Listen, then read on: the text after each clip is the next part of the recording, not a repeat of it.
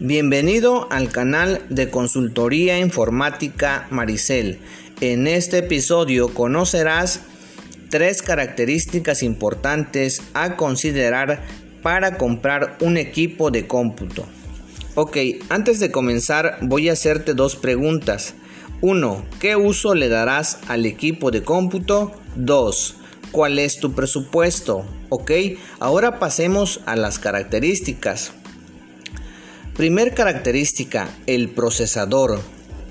Segunda característica, el disco duro. Y la tercera característica es la memoria RAM. Ok, en relación a los procesadores existen dos familias, la familia Intel y la familia AMD. ¿Cuál es la diferencia? El costo. En cuestión al rendimiento, los dos procesadores pueden darte el mismo rendimiento. Esto va a depender del uso que le quieras dar.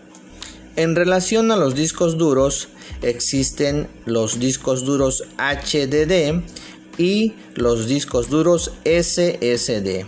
En sí, ¿cuál es la diferencia? Los discos duros SSD son 10 veces más rápidos que los discos duros HDD. ¿Ok?